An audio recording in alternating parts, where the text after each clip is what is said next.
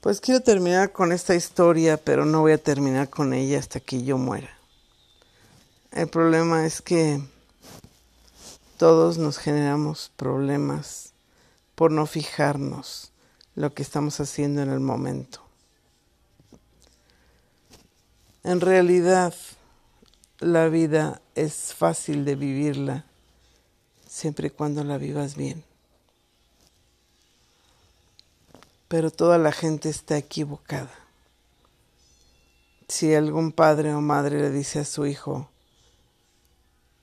no te conviene hacer eso, o deja de llegar tan tarde, y el hijo por capricho se empeña en llegar más tarde.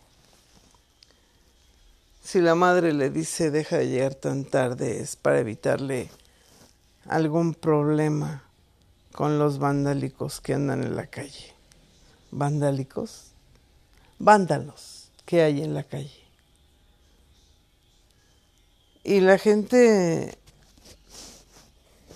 va haciendo la vida por capricho,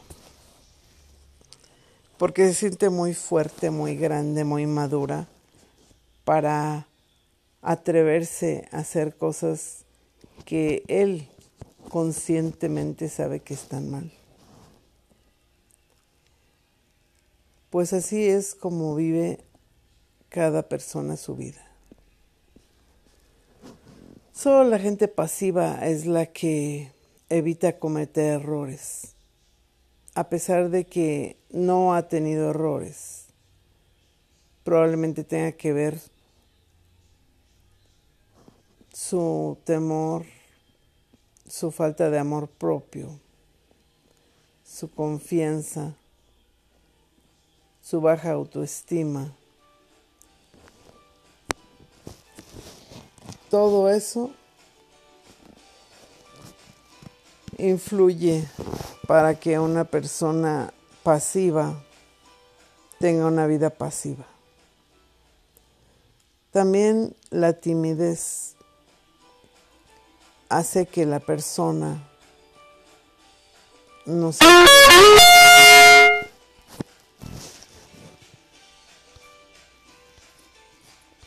a decir o hacer cosas que los rebeldes sí hacen.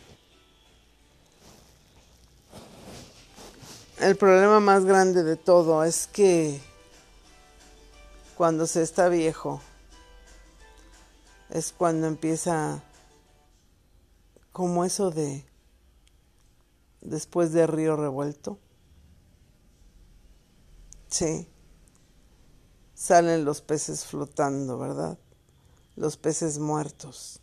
Las consecuencias que te causaste por no pensar dos veces las cosas, que las hiciste impetuosamente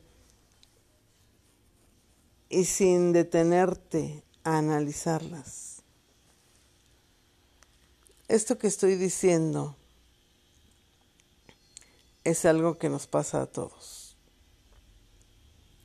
Hay activos, hiperactivos y personas que no son ni activas y son personas pasivas.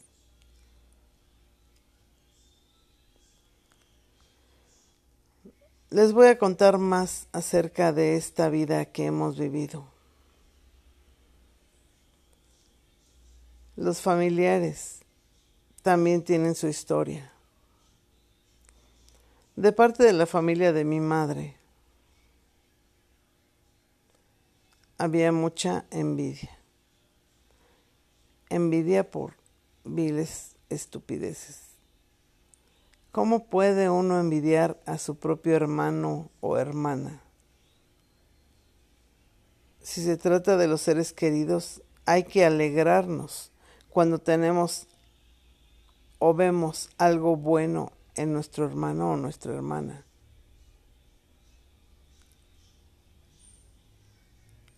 Además, el enredarse con una persona equivocada es error de todos los días. La gente se equivoca, trae hijos al mundo y comienza a ver la tormenta que se provocó. Porque como les dije en otra plática, debemos de fijarnos cómo es esa persona por la que sentimos ganas de abrazar y besar y todo, todo, todo lo que se antoja en esos momentos. ¿Cómo es esa persona?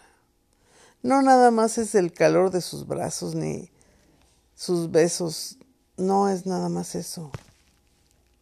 Porque en el momento en que terminan la relación sexual, el hombre ve todo distinto, porque ya se le quitó ese fuego que quería apagar. Tal vez me oiga ridícula al hablar así, pero es la verdad. La gente, sobre todo los hombres, piensan más en la sexualidad que en lo demás. Y además, perdón que se oiga tan repetitivo, además hasta hacen chistes de eso.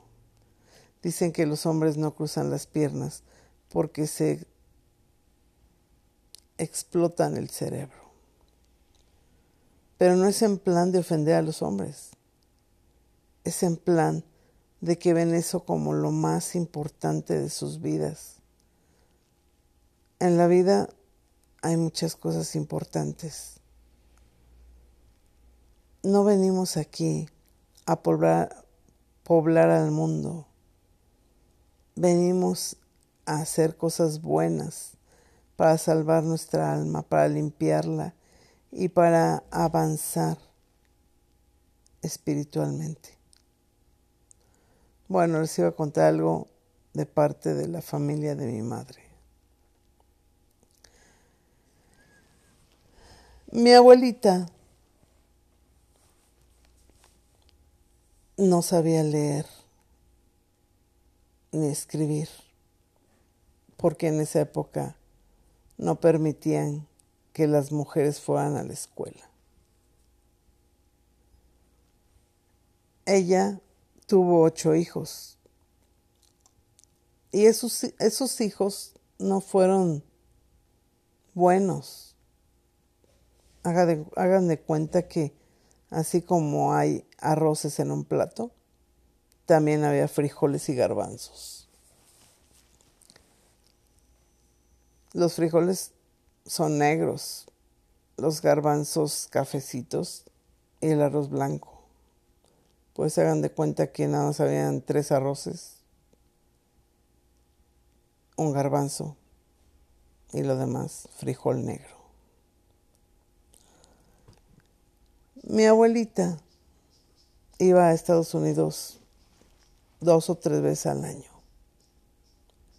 Se quedaba ahí un mes y se regresaba. Se quedaba en la casa de mi madre y de mi tía porque ellas vivían juntas, se llevaban muy bien. Y un tío uno de los mayores se casó con una norteamericana. Esto no es en plan de ofender a nadie, es en plan de decir la verdad. Por lo regular los norteamericanos no son personas muy limpias en su hogar como todo es más fácil allá, la gente se queja, pero dice que no es cierto, pero sí, las cosas son más fáciles allá. Pues la esposa de mi tío acudía continuamente a las tiendas para comprarse ropa. Como ella trabajaba en una oficina, continuamente se compraba ropa faldas negras, blusas blancas, sacos, y todo lo iba acumulando en el cuarto de lavado.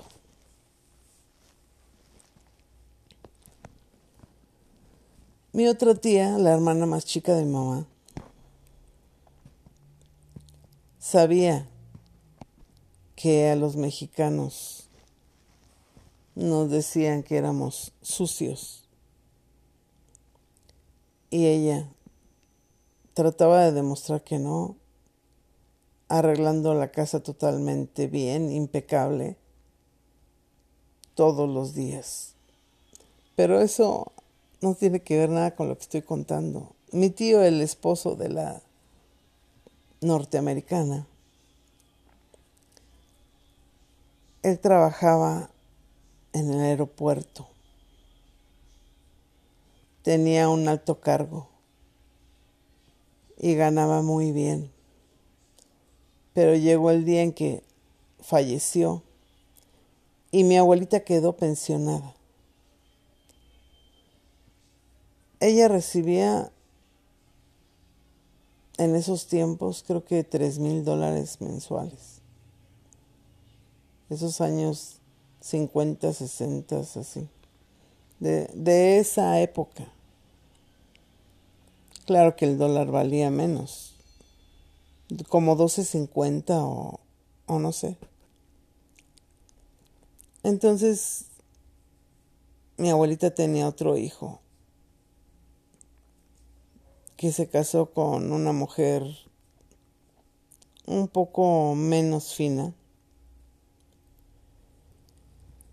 Y también tuvo siete, ocho hijos. ¿Por qué? ¿Por qué tantos hijos? porque no antes, bueno, antes no había anticonceptivos ni, ni formas de evitar el nacimiento de bebés. Y eso es causa de tanta población. Pues mi tío fuera, era el representante legal de mi abuelita y él cobraba los cheques.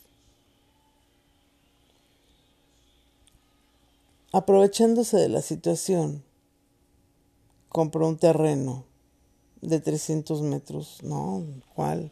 500 metros cuadrados, que era de calle a calle. Y ahí él con sus propias manos y las manos de sus hijos, aunque solo tenía un hijo y tenía varias mujeres. Bueno, tenía dos hijos, pero el más chico pues no contó, porque estaba niño tenía varias hijas, pues ellas, su hijo y él, se pusieron a construir la casa, entre comillas, de mi abuelita. Pero no. Todo, todo fue pensando en su mujer y en sus hijos. Jamás pensó en mi abuelita. Ella era una viejita olvidada que cuando ellos querían irse de paseo, se quedaba ahí todo el día encerrada, a lo mejor hasta sin comer. Pero el error este era de que mi abuelita prefería a los hombres. Y le importó un comino que sus hijas, con problemas económicos, siguieran con problemas económicos. En vez de decirle a su hijo, ¿sabes qué hijo? Yo estoy recibiendo dinero de tu hermano. Voy a ayudar a, a tus hermanas. Pero no, le importó un comino. Su hijo hizo o construyó la casa. Hasta capilla le puso para hacerle la barba a su madre porque ella era muy afecta a ir a la iglesia. Y pues la casa era de tres pisos, igual como les dije, de calle a calle. Tenía una salida en una calle y la otra salida en la otra. Pero yo les voy a decir algo. El ventajoso de mi tío partió la mitad de la casa. O sea, de una calle puso la mitad de una casa, o sea, la casa fue la mitad de una calle y la otra mitad de la otra calle. Y la otra mitad, o sea, la mitad de una era de mi abuelita, entre comillas, y la otra era de mi primo, que también tuvo seis hijos. Pero su madre por... Bueno, es que a veces, a veces las mamás somos estúpidas. Solapamos a nuestros hijos y, y no pensamos en las consecuencias. Es lo que les digo, los problemas que salen son por lo que uno hace. Surgen problemas. Mi primo se murió cuando los hijos de él, la más grande tenía 12 años y murió de alcoholismo. Ah, les decía, su mamá le decía, ayuda a tu padre y te compra una cerveza. ¿Sí? Y pues como el chavo estaba en la época de, de la cosquilla, cuando los chavos no tienen experiencia y empiezan a, a beber y a fumar y meterse en las drogas, todo eso. Pues él le gustó eso y le ayudó a su padre a construir la casa. Bueno, para no hacérselas larga, toda la gente paga las consecuencias y yo no me burlo porque pues es de mi familia. Pues como les dije, pasó que mi primo se quedó con la mitad de la casa esa mitad se le quedó a, sus hijos, pero no sé, yo ya no los volví a ver porque ya no me interesó esa familia. Pero mi tío, yo tengo la el don de que sueño cuando alguien se va a morir. Y esa vez soñé que tenía un gallo blanco encerrado en el baño. Y también soñé que caía un perro negro sobre la azotea. Y esas cosas a mí siempre me han dado temor porque son malos avisos. Pues sucedió que mi tío vendió la casa. A sus hermanas no les dio ni siquiera un boleto de camión se preocupó nada más de sus hijos y su esposa. Y todavía se extrañaba de que no queríamos verlo. Yo en realidad, a mi inmadura edad, no creía en eso, no pensaba en el dinero ni nada. Yo tenía poca ambición, y más si eran cosas que yo no tenía en mis manos. Entonces pues yo, como les dije, soñé el gallo blanco en el baño. Y en la tarde, cuando regresé del trabajo, mi madre me dijo, hija, se murió tu tío. Y yo me acordé de mis sueños. Y me sentía yo muy, muy rara porque decía, pues sentí feo porque él me había dicho meses atrás que se había sentido mal. Pero les voy a decir algo, el problema no fue ese nada más. Me contaron que él había salido de su casa para ir a ver a sus hijos. Y su esposa le dijo, está bien. Pero no era, la casa no estaba en el mismo lugar donde vivían sus hijos. Tuvo que tomar camión foráneo y todo.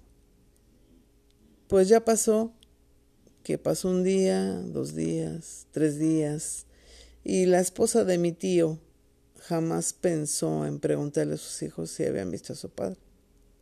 Pues no, pasaron diez días y no había dicho nada la señora esta. Hasta que de pronto se le ocurre, ay, voy a ver cómo está.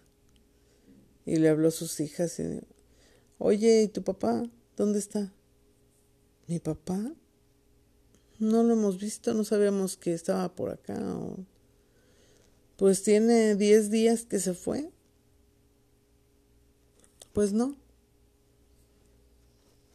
No volvieron a verlo.